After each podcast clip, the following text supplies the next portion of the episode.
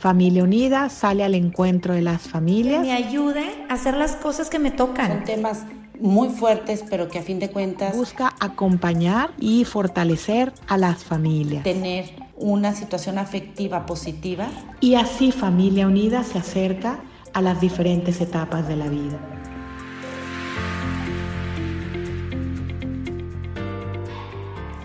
Muy buenos días, tardes o noches, según cuando estés escuchando este podcast. Espero te encuentres muy bien donde quiera que estés.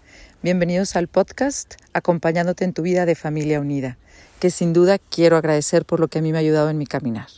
Gracias particularmente por la invitación a participar y compartir.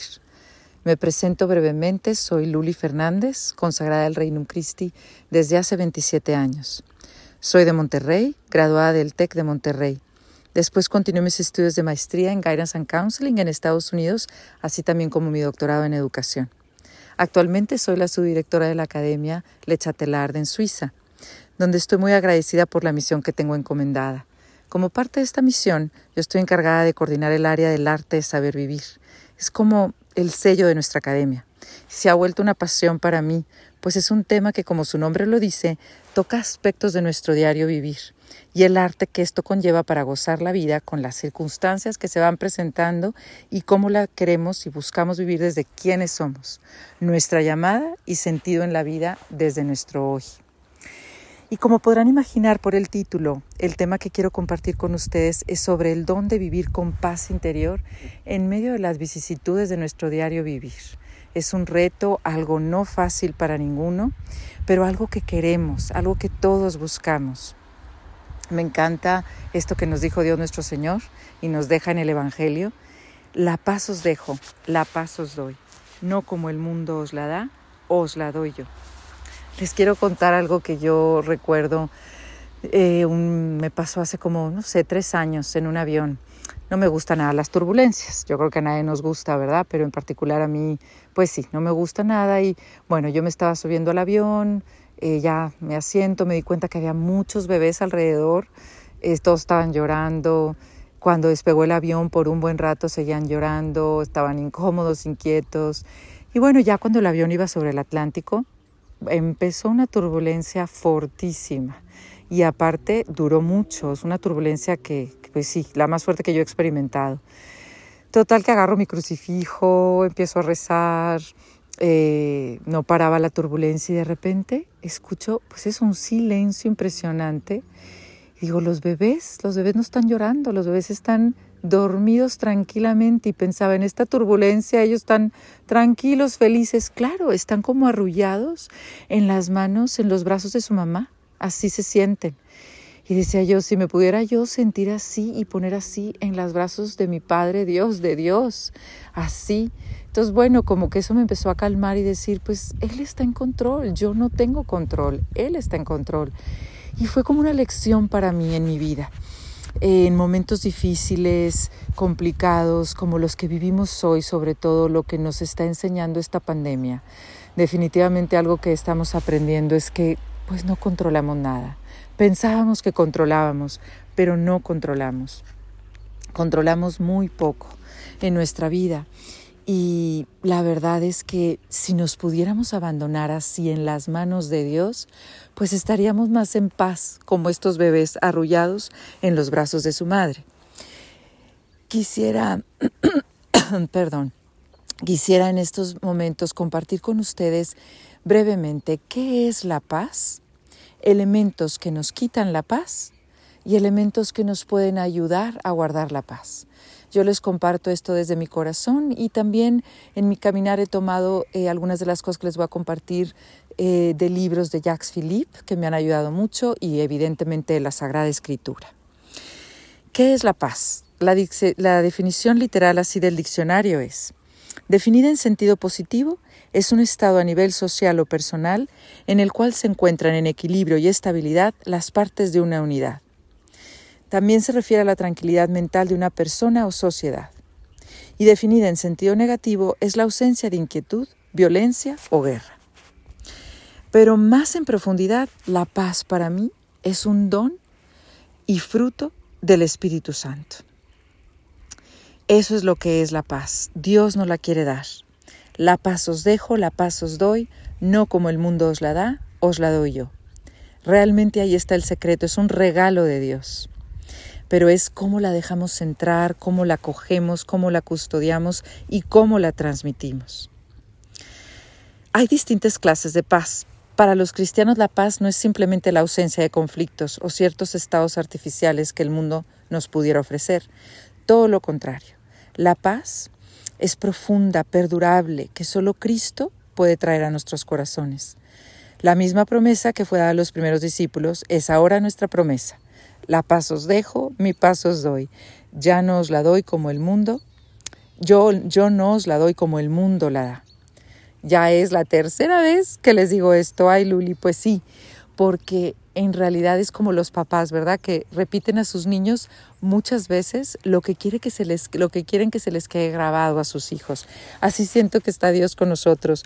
Nos lo repite, nos lo repite y por eso lo he repetido yo ya varias veces en lo que llevamos aquí, para que se nos quede grabado en el corazón. Es, él nos quiere dar esta paz, no como el mundo nos, la da, nos la da. Así nos las quiere dar Él. Entonces, eh, hay que tratar de entender que la paz que, que Cristo nos ofrece es una paz distinta a la que el mundo nos puede ofrecer. Es una paz que quiere habitar en el fondo de nuestro ser, aunque haya mucha turbulencia en la superficie. También Jesucristo nos dice, estas cosas os he hablado para que en mí tengáis paz. En el mundo tendréis aflicción, pero confiad, yo he vencido al mundo. Venid a mí, también nos dice, venid a mí todos los que están cansados y agobiados, y yo os daré descanso.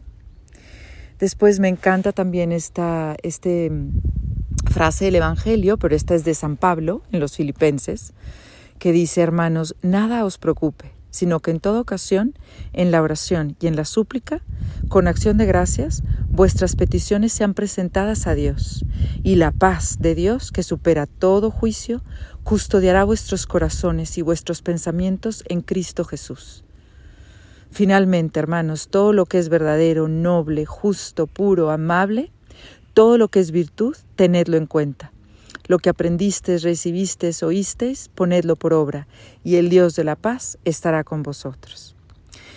A mí me encanta también esta frase de, de San Juan de la Cruz que dice, el alma alcanza de Dios lo que de Él espera la que triunfa y vence es la esperanza porfiada.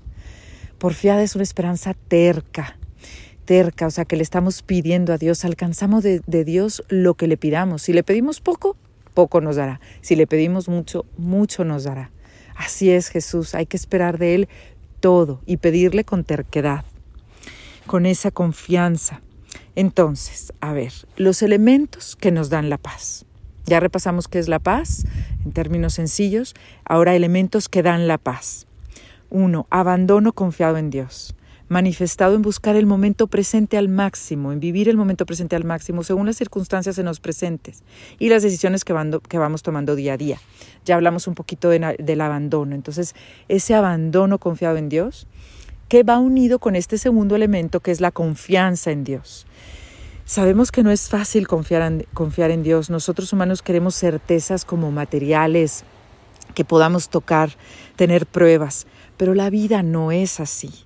Es por eso que Jesús nos habla mucho de la confianza, confíen en mí. A Santa Margarita María de la Coque le decía, si quieres agradarme, confía en mí. Si quieres agradarme mucho, confía mucho en mí. Si quieres agradarme inmensamente, confía inmensamente en mí. ¿Y por qué nos dice eso Jesús? No porque le, le, añademos algo a Él de felicidad porque confiemos más en Él, sino porque Él sabe que confiando en Él nosotros seremos más felices porque viviremos más tranquilos, más en paz, por lo tanto más felices. Y Él nos dice, nos deja esto en muchos eh, pasajes de la Sagrada Escritura. Por ejemplo, hay salmos, a mí me encanta, ¿no? El Salmo 23 o 22. El Señor es mi eterno pastor, nada me falta. Aunque camine por cañadas oscuras, nada temo porque tú vas conmigo. Repetir eso, nada temo, aunque camine por cañadas oscuras, porque tú vas conmigo. El Salmo 27, el Señor es mi luz y mi salvación, ¿a quién temeré? Aunque un ejército acampara contra mí, no temo. Aunque me hicieran la guerra, me sentiría seguro. Aunque me hicieran la guerra me sentiría seguro. O sea, repetir esas frases es fuerte porque es fuerte lo que estamos diciendo. Bueno, eso es la confianza que Dios quiere que tengamos en Él. Hay que repetirnos, hay veces que en el día simplemente memorizarlos, son breves, y estarnos repitiendo en momentos difíciles cuando comenzamos el día. Nada temo, aunque este día me presente cañadas oscuras, nada temo porque tú vas conmigo.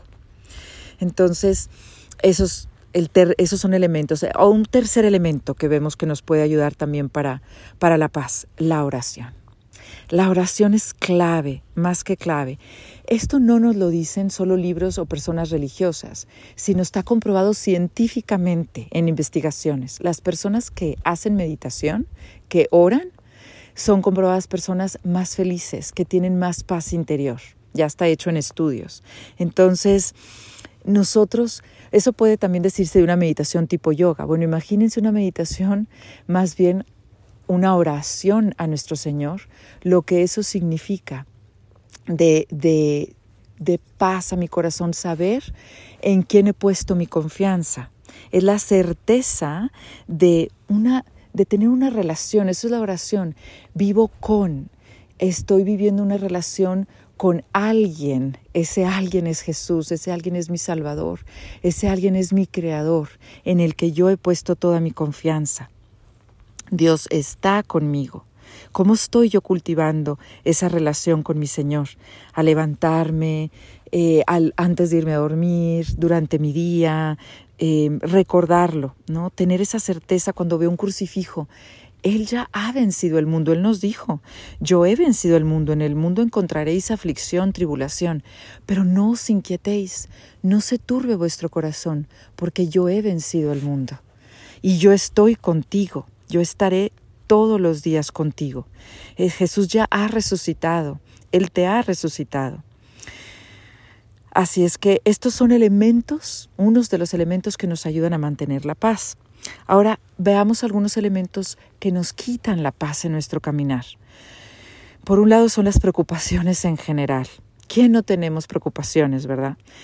Pero es cómo vivo esas preocupaciones, cómo las vivimos las enfrentamos con confianza en Dios, qué tanto puedo controlar, qué tanto no puedo controlar, por lo tanto hago lo que yo puedo, lo demás ya lo pongo en manos de Dios y las abandono ahí, o cómo me siguen inquietando, cómo vivo esas preocupaciones. Luego después mis propios, otro elemento, mis propios defectos y debilidades. ¿Cómo las vivo? como medio que me ayuda en mi santificación diaria a ser mejor porque tengo que trabajar en eso, o como un peso para mí y como un peso para los demás. Todos tenemos defectos y debilidades, pero ¿cómo las vivo? Después, otro elemento, el temor al sufrimiento en mí mismo y en mis seres queridos. El dolor, el sufrimiento, ¿quién no tenemos dolor en nuestras vidas? Pero también cómo lo vivimos, cómo lo enfrentamos, sabiendo que solo Dios, ante dolores que no podemos quitar, Dios sabe sacar bien de ese dolor. Recuerdo en un libro que leí de Santa Gertrudis, eh, ella estaba haciendo una oración por una amiga, hermana de ella, que estaba sufriendo mucho por alguna enfermedad. Y está bien que nosotros recemos para que Dios quite la enfermedad, para que Dios, eso es muy bueno, eso hay que hacerlo. Pero bueno, ella estaba rezando y ella, Dios se le reveló de diferentes maneras. Entonces Dios le decía, me molestas Gertrudis, porque esa enfermedad en tu hermana, en tu amiga, está ganando muchísimas gracias a muchas almas a su alrededor y en ella misma. Entonces, en eso se lo reveló a ella. A nosotros no, muchas veces no, no, lo escuchamos así, pero por eso eso está en los libros, para que nosotros sepamos que así es Jesús. Es, él es el único que sabe sacar bien del mal. Y ahí es donde nosotros tenemos que confiar. No es fácil, pero ahí es donde nos pide la confianza y cómo vivimos el sufrimiento. Después, el temor al futuro el temor al futuro, también abandonarlo en manos de Dios. Tengo solo el presente, que como su palabra lo dice, es un presente, es un regalo. El futuro lo tengo que abandonar en manos de Dios.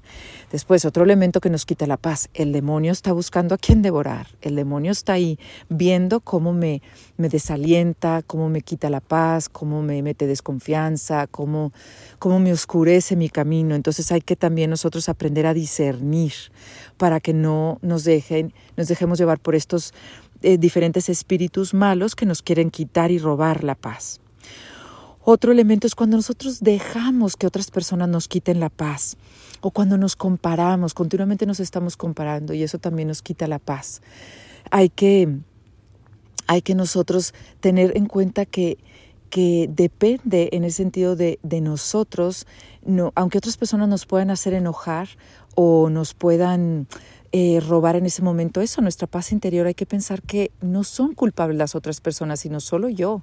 Yo soy la única o el único eh, realmente dueño de mis reacciones. Por lo tanto, yo puedo también controlar esas reacciones y mantener mi paz interior con la gracia de Dios. También todo el mundo de las redes sociales, todo el mundo que nos puede ayudar, pero también nos puede quitar la paz. Eh, todo el mundo de, de, pues eso, el Insta, el WhatsApp, los likes, no likes, followers, no followers, todo ese mundo eh, que nos puede también quitar la paz. Esos son algunos que yo les dejo aquí, habrá más, póngalos ustedes también en su lista, eh, para que estemos atentos, discernamos y más bien cultivemos los que nos dan la paz. Por último, simplemente quisiera terminar recordando más frases de la Sagrada Escritura que podemos seguir repitiendo en nuestro día a día para que nos llenen de una confianza que Dios nos quiere dar. Volvemos a El Señor es mi eterno pastor, nada me falta. El Señor es mi luz y mi salvación, ¿a quién temeré? Confía en el Señor, ten ánimo y espera en el Señor.